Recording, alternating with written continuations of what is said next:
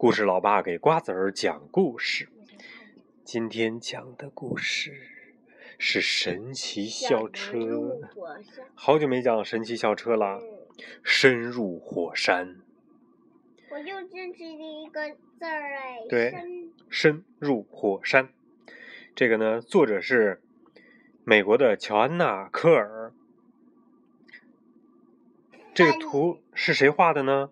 是布鲁斯·迪根画的。翻译叫戚养平，是贵州人民出版社出版的《神奇校车》。深入火山，好，咱们开始讲了啊。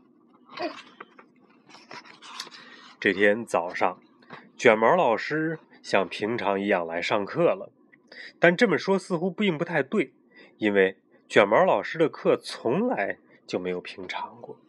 同学们，早上好，好，好，好，好，好啊！那天我们正在拼装一个超级大的地球仪，可是拼来拼去始终少一块。后来地球仪被卡洛斯不小心碰倒，哗啦散架了。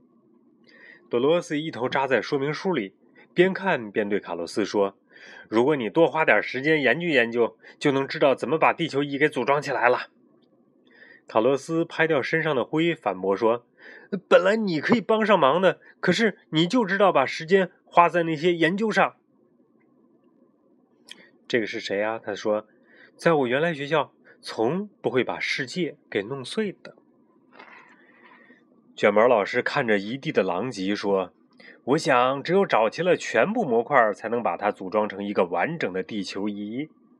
你们知道吗？地球将要诞生一座小岛，还没被人发现呢。那怎么可能有个新岛呢？”菲比问。地球是不会改变的，不是吗？地球时时刻刻都在变化，变化就发生在你们的脚下。卷毛老师说：“我们全都低头盯着自己的脚看，哎，却什么变化也没有看出来呀。”有的同学就问了：“这个岛叫什么名字啊？还没有被发现呢，怎么会有名字呢？”多罗西想从书里找到关于这座小岛的线索。但是卡洛斯想让大家去实地探寻那座神秘的小岛，这样我们就可以给它命名了。真是一个好点子，上车吧！卷毛老师兴致勃勃地说：“ 不会又是实地考察吧？”等我们都坐定了，卷毛老师说：“我是你们的机长，我代表全体机组人员感谢各位乘坐神奇校车号航班。” 我们当然知道这意味着什么了。大家迅速系好安全队、安全带，并且调直座椅靠背。为什么？为什么总是这样呢？神奇校车开始旋转、拉伸。等我们反应过来，我们都已经在天上了。呃，给这座小岛取名叫卡洛斯岛吧。啊，得了吧。啊，多罗斯小岛怎么样啊？很快，我们就飞到了海洋上空。一片巨大的乌云飘过。天空越来越暗，小岛马上就要来了。卷毛老师说：“小岛怎么会来呢？”大家百思不得其解。随后，天空中电闪雷鸣，海水也沸腾起来了。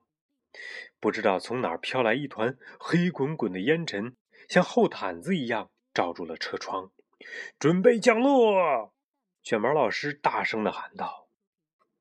嗯，什么事情发生了？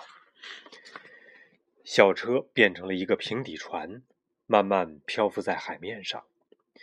大家爬出校车，四处张望，并没有看见小岛啊，倒是看见卷毛老师的充气救生艇了。卡洛斯第一个跳上去，突然啊，啪！一朵巨浪向校车打来，把多罗西的书包冲到海里去了。看着书包渐渐沉入海底，多罗西嚎啕大哭起来。哼，我还得看着书去找小岛呢。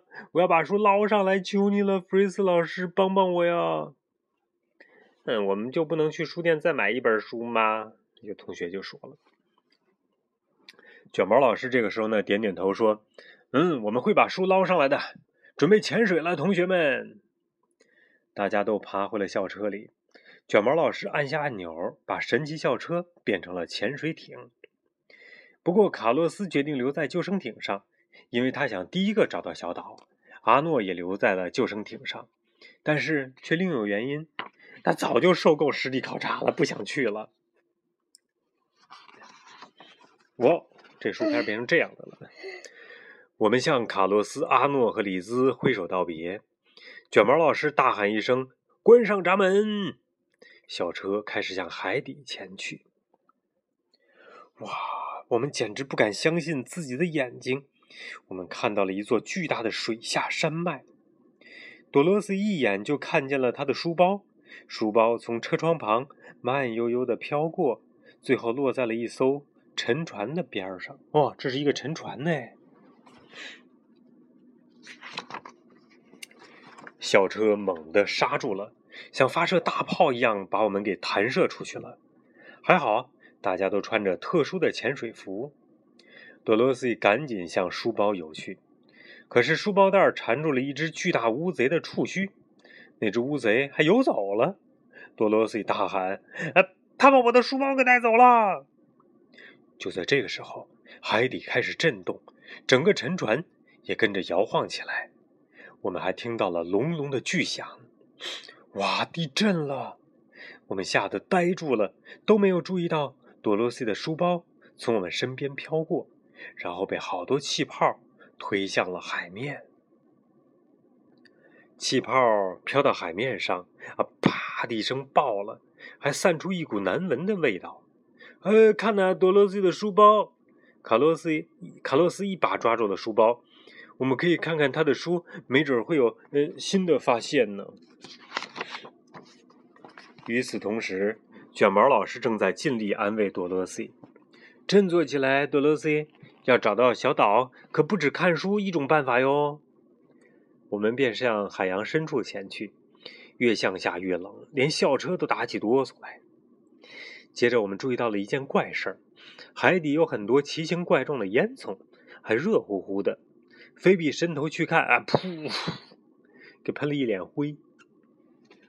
凯莎打头，率先游到了海底一个很深的峡谷上方。这是一道 V 字形的峡谷。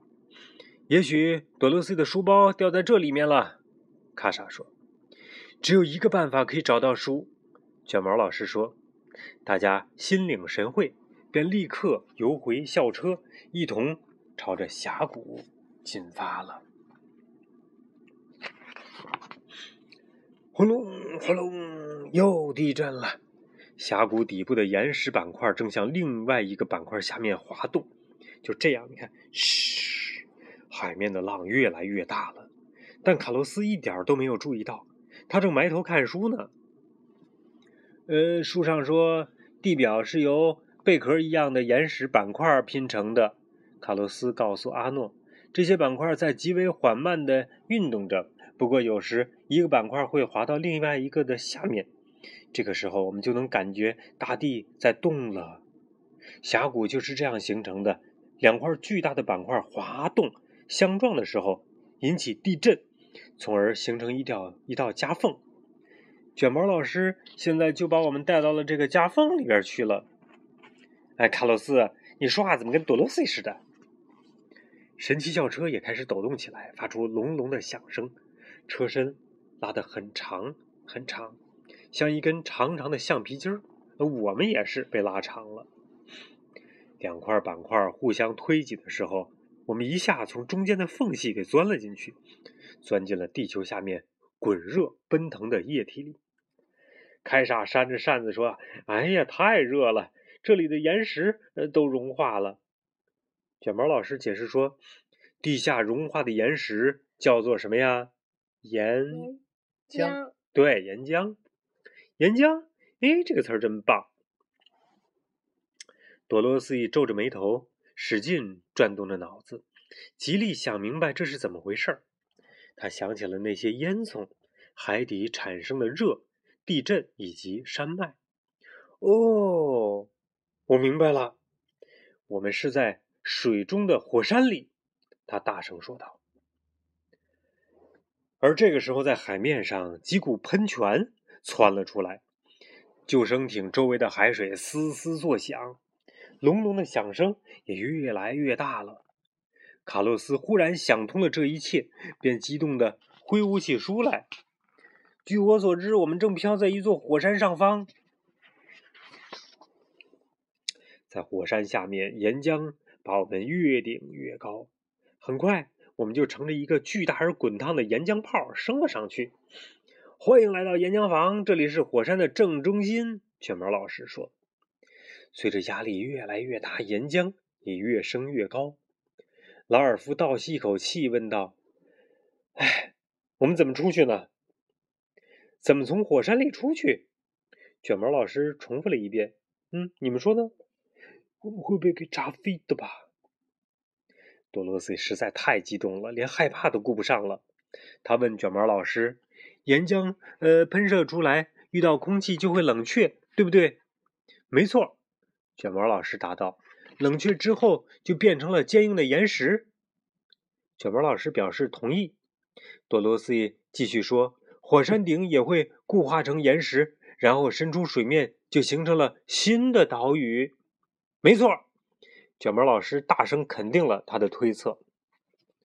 就在这个时候，一只岩浆泡泡击中我们。把我们像火箭一样，冲推了上去，越推越高，越来越接近顶部。忽然，咣当一声，我们停了下来。哦不！多罗西叫了起来：“我们无法上升了。”嗯，肯定是什么东西堵在火山口了。凯莎说：“可是岩浆还在挤压我们呢。”菲比大叫。卡洛斯根本就不知道，我们已经危在旦夕了。他还在埋头阅读。多罗西的书呢？